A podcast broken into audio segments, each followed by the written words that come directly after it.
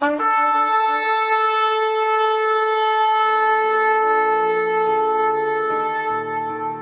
拜是本分，敬拜是机会，敬拜是恩典，敬拜是与神共享天伦。齐来敬拜。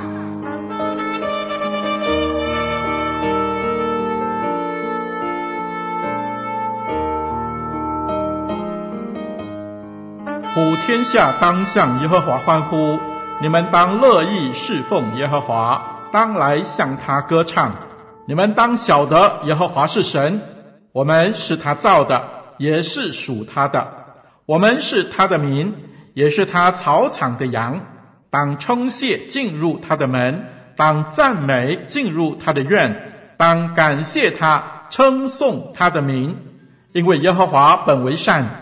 他的慈爱存到永远，他的信实直到万代。让我们齐声歌唱，敬拜永生上帝。有时遇见苦难如同大波浪，有时忧愁丧胆似乎要绝望。若把主的恩典从头数一数，必能叫你惊讶离世乐欢呼。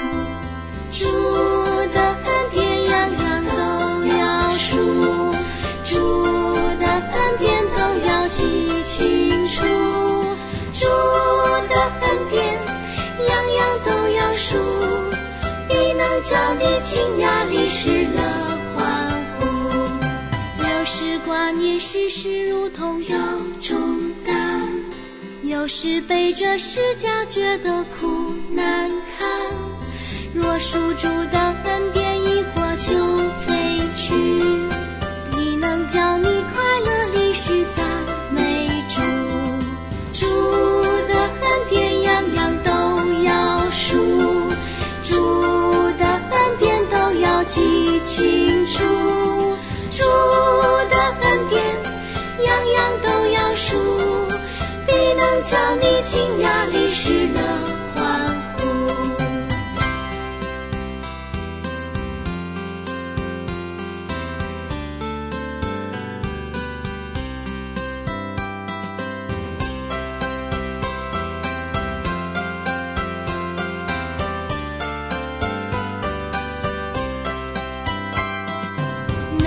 遭遇征战，不论大或小，不要丧胆，因主早已得胜了，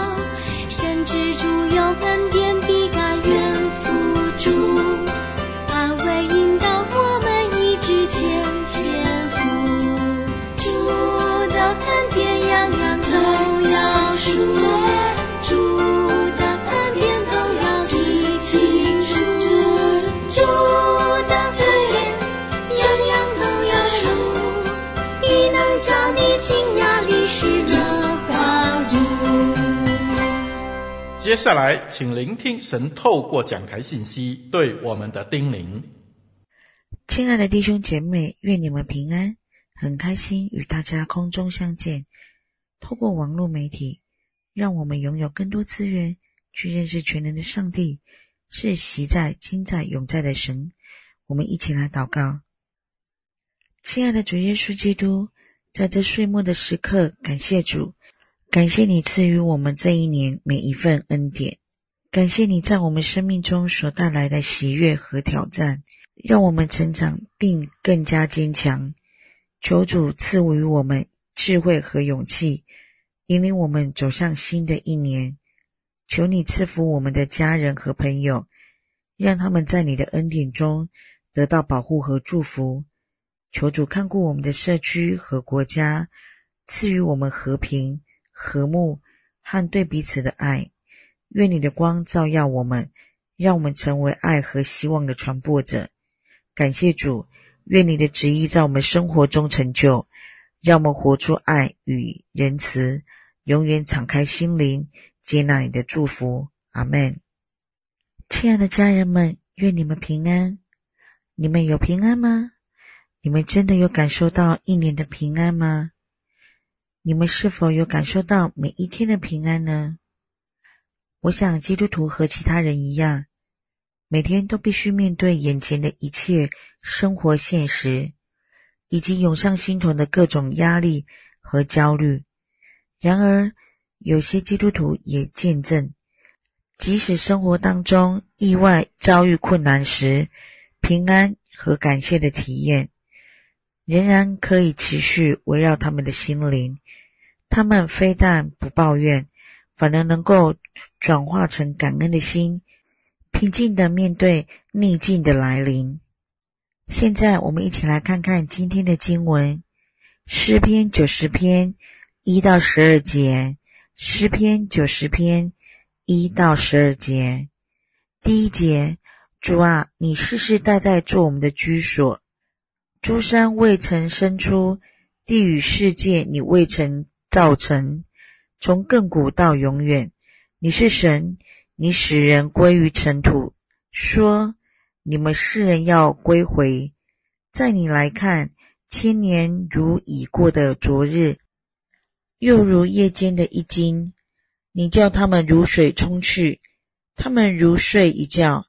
早晨，他们如生长的草，早晨发芽生长，晚上割下枯干。我们因你的怒气而消灭，因你的愤怒而惊慌。你将我们的罪孽摆在你面前，将我们的隐恶摆在你面光之中。我们经过的日子都在你震怒之下，我们度尽的年岁好像一声叹息。我们一生的年日是七十岁，若是强壮，可到八十岁，但其中所经夸的不过只是劳苦愁烦，转眼成空，我们便如飞而去。谁晓得你怒气的权势呢？谁按着你该受的敬畏晓得你的愤怒呢？求你指教我们怎样数算自己的日子，好叫我们得着智慧的心。每逢过一个新年，每一个人都会数算今年是几岁了。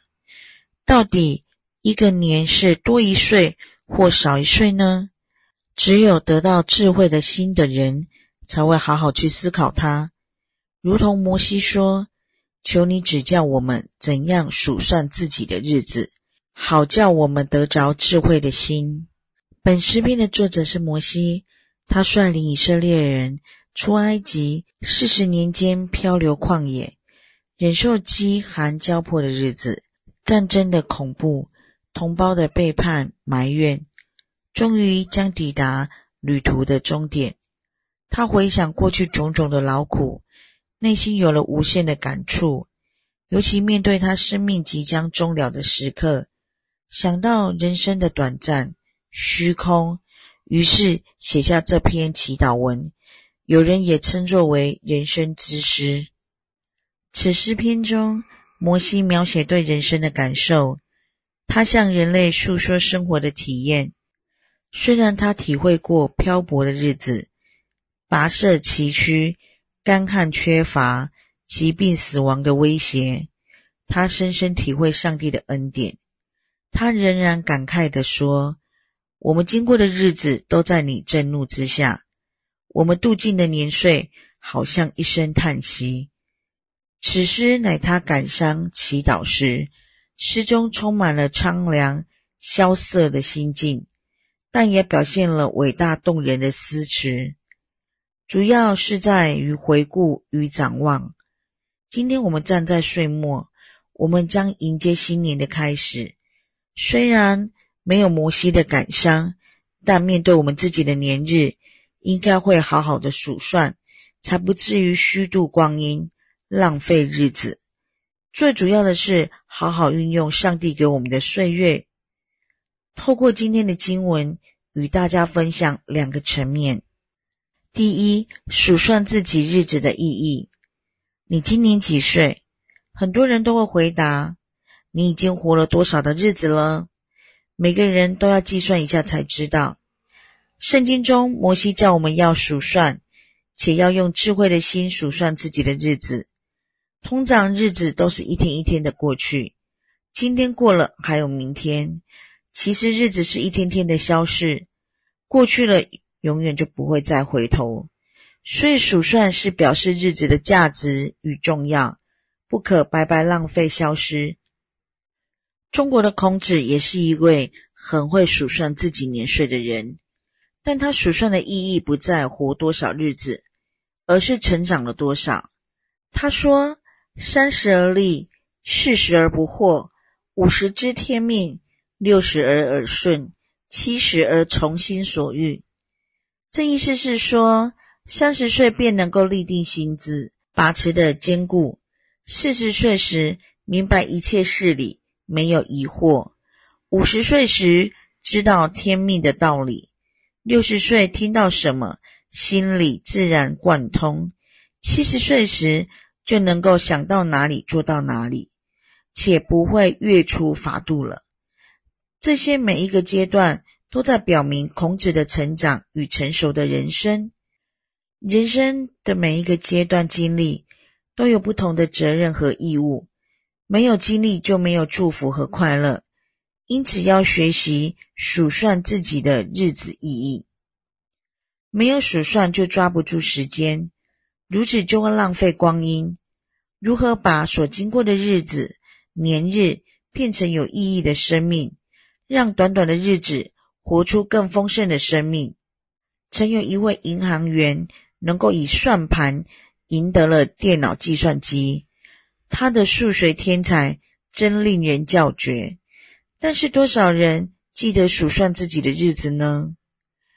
很多人不是糊涂的过日子，就是醉生梦死，成为行尸走肉，放荡过日子，直到有一天梦醒时，已到风烛残年。后悔莫及。我不知道大家还有没有印象，当我们上国中或是高中后，每到要面临升学考时，老师或是班长就会在教室的黑板上写上倒数计时。现在更厉害，手机有一种 App，它不只是有大考的倒数日期，还有倒数计时距离退休的日子。现在你们在数算什么日子呢？数算日子的目的是要得着智慧的心。所谓智慧，是要了解人生的意义。原文中数算自己的日子，就是只能领悟人生的短处，因而珍惜光阴，使自己一生过得有意义。第二，数算自己日子的方法，我们有哪些日子可以数算呢？一、数算岁数的日子。我们度尽的年岁，好像一声叹息。我们一生的年日是七十岁，若是强壮，可到八十岁。为何摩西说一生的年日是七十岁，若是强壮，可到八十岁呢？当时以色列的壮丁跟随摩西出埃及，大多数是在二十至四十岁之间。经过四十年旷野的漂流，如今他们已达到了。七十或八十岁之间，他们都到了人生的晚年，终身的努力，最后仍不得进入迦南地，连摩西也不例外。现代医学发达，人的年岁已超过七十岁以上，不再像过去的古莱西了。人生若以七十计算，先扣除出生到完成教育的时间，大约二十五年。再扣掉一般人满六十五岁退休的五年，如此人的岁数只不过有四十年奋斗的期间。以每天三八制而言，三分之一睡觉，三分之一吃饭、社交、应酬、疾病等，另外三分之一每天工作八小时，累积起来只有十三年。而这十三年中又扣除礼拜天六百七十六日。再加上新年、国定假日、婚丧假期，只剩下十年左右。一个人活到七十岁，只有十年的时间用在自己的事业上。另外，有人把一生的日子比喻成一天，从早上七点钟开始算起。若是十五岁，等于早上十点二十五分；二十五岁是中午十二点四十分；三十五岁是下午三点。四十五岁为下午五点十六分，五十岁是下午七点三十四分，六十岁是晚上九点五十五分，七十岁是深夜十一点。到底你现在处于人生的什么时辰呢？你的人生还有多少时间呢？自己数一数吧。二、数算信仰的日子。有人喜欢以受洗做基督徒来计算信仰的年龄，或是何时加入教会来计算教会生活的日子。有一篇短文这么说：文中把人一生的时间实际加以分类。吃饭喝水花掉了六年，工作花掉了十一年，穿衣洗澡五年半，在校上课三年，消遣八年，走路六年，阅读三年，交谈三年，睡觉二十四年，实际敬拜上帝的时间只有六个月。这个统计是否正确？或许有商榷的余地。不过他所提出的分类数字。给我们一个深思：如果在漫长的一生中，敬拜上帝加起来只有六个月而已，也就是只有半年而已。如果以实际方面来计算，每个主日以一个小时做礼拜的时间，一年中只不过五十二个小时，只有两日多；一生以四十年计算，也只有三个月。每次礼拜中真正听上帝的话，才半个小时。因此加起来才一个半月，这是纯粹做礼拜。此外又为主工作，又无法计算。其他读经、灵修的时间又有多少呢？求主给我们智慧的心，能数算这种信仰生活的日子。我们知道有一种教派叫摩门教，每一个信徒一生中至少要奉献两年的时间，专心为主传福音。甚至自愿献身到海外当宣教师，他们付出的时间、金钱，真的是基督徒所望尘莫及、无法相比的。我们在一生的年日中，为信仰而付出多少代价呢？一年奉献多少时间呢？多少金钱呢？一个有智慧的人必定会好好数算。三、数算工作的日子。每一个人按照他的恩赐，应该有一个适当的工作环境，让他去从事工作的场所。有的人会努力认真的去经营他的工作，那如同领到五千和两千的人一样，因着他们的努力，又赚回了五千和两千，得主人对他衷心的赏赐。但有人偏偏是学那领一千的，糟蹋一千的恩赐。埋葬恩赐，懒惰不做，游手好闲，不愿工作。胡适曾提到他自己说：“别人一天大约工作四小时，而我工作十二小时，无形中我比别人多活了三倍。如果别人活到四十岁，我已经活到一百二十岁。”我相信他所说的是非常正确又中肯的话。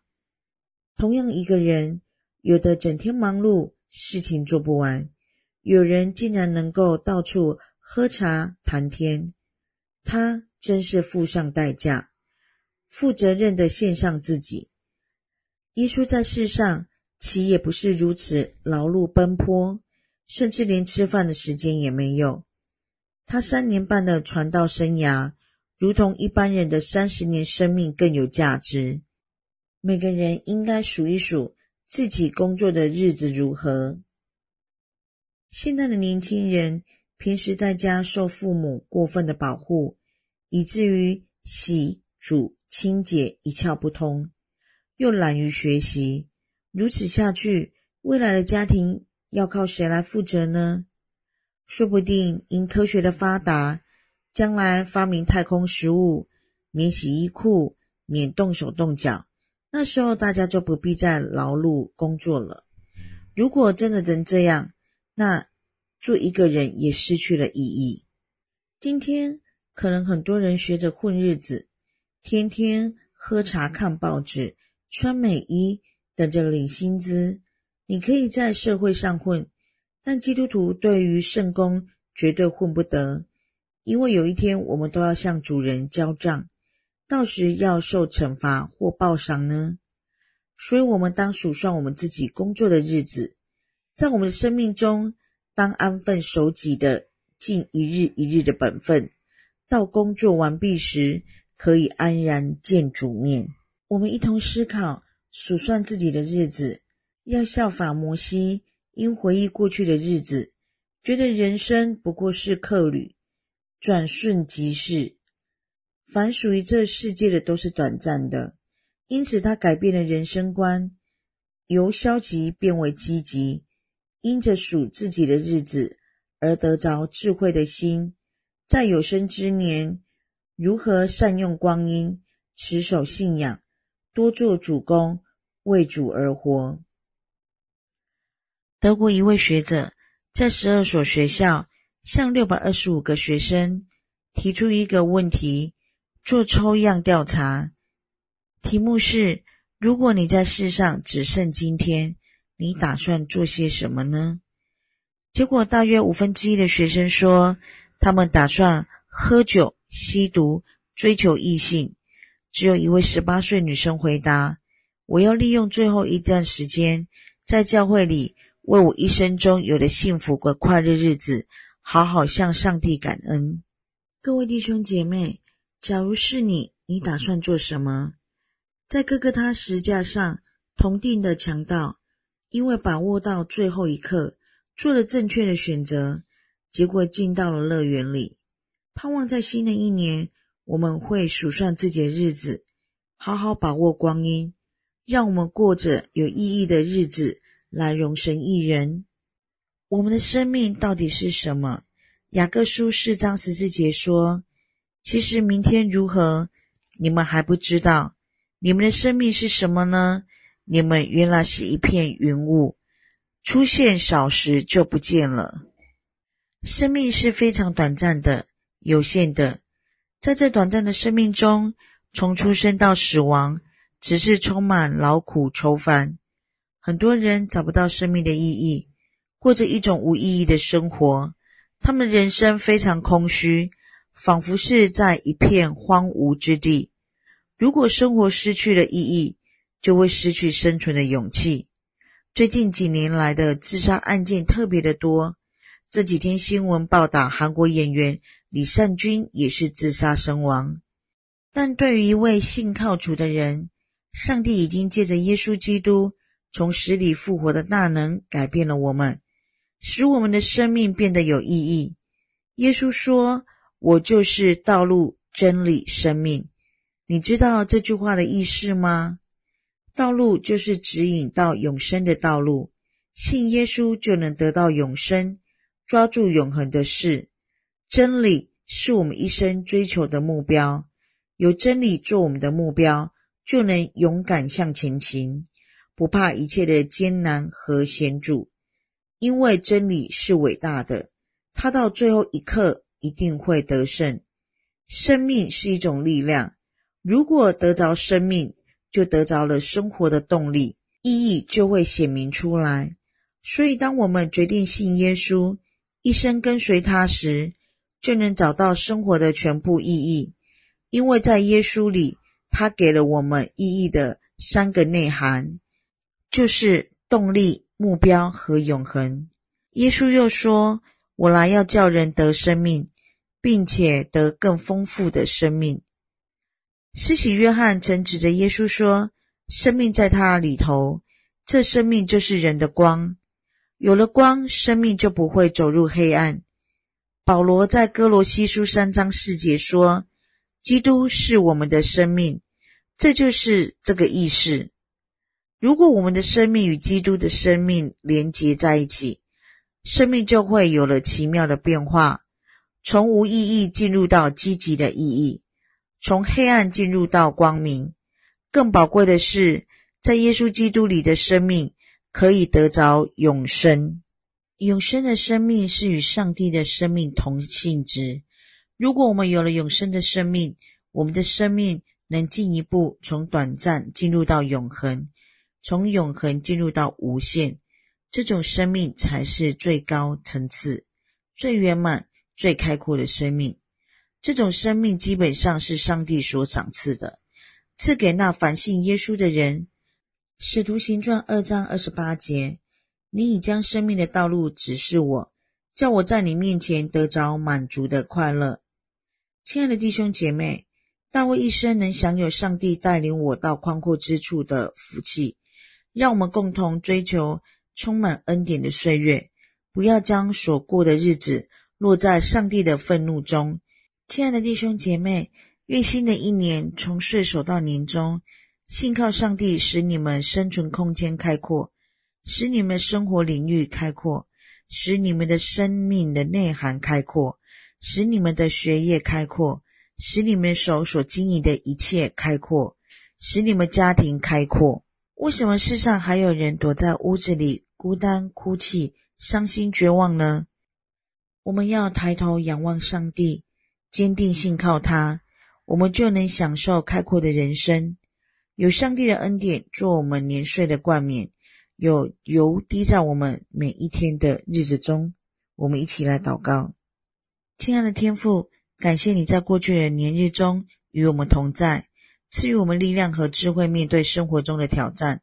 愿我们在新的一年中继续得到你的恩典与带领。求你赐给我们勇气，面对未知的挑战；赐给我们信心，相信我们自己的能力和你的恩典。让我们成为彼此鼓舞者和支持者，在困难中共同坚强前进。求你赐福我们的家庭和社区，让爱和和平充满在我们的日常生活。求你赏赐我们爱心去关怀需要帮助的人，成为你爱的传递者。谢谢你为我们预备新的一年，愿我们用感恩的心来面对每一天。求你的祝福与我们同在，直到永远。阿门。遭遇征战，不论大或小。不要丧胆，因主早已得胜了，神之主有恩典，必甘愿付主，安慰引导我们一直前天赋，主的恩典样样都要数。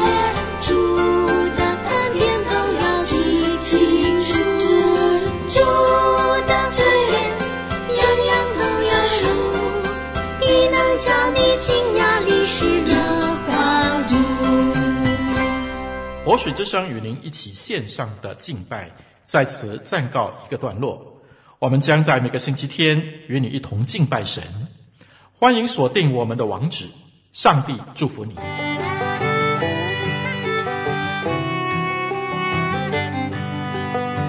相约下个主日，齐来敬拜。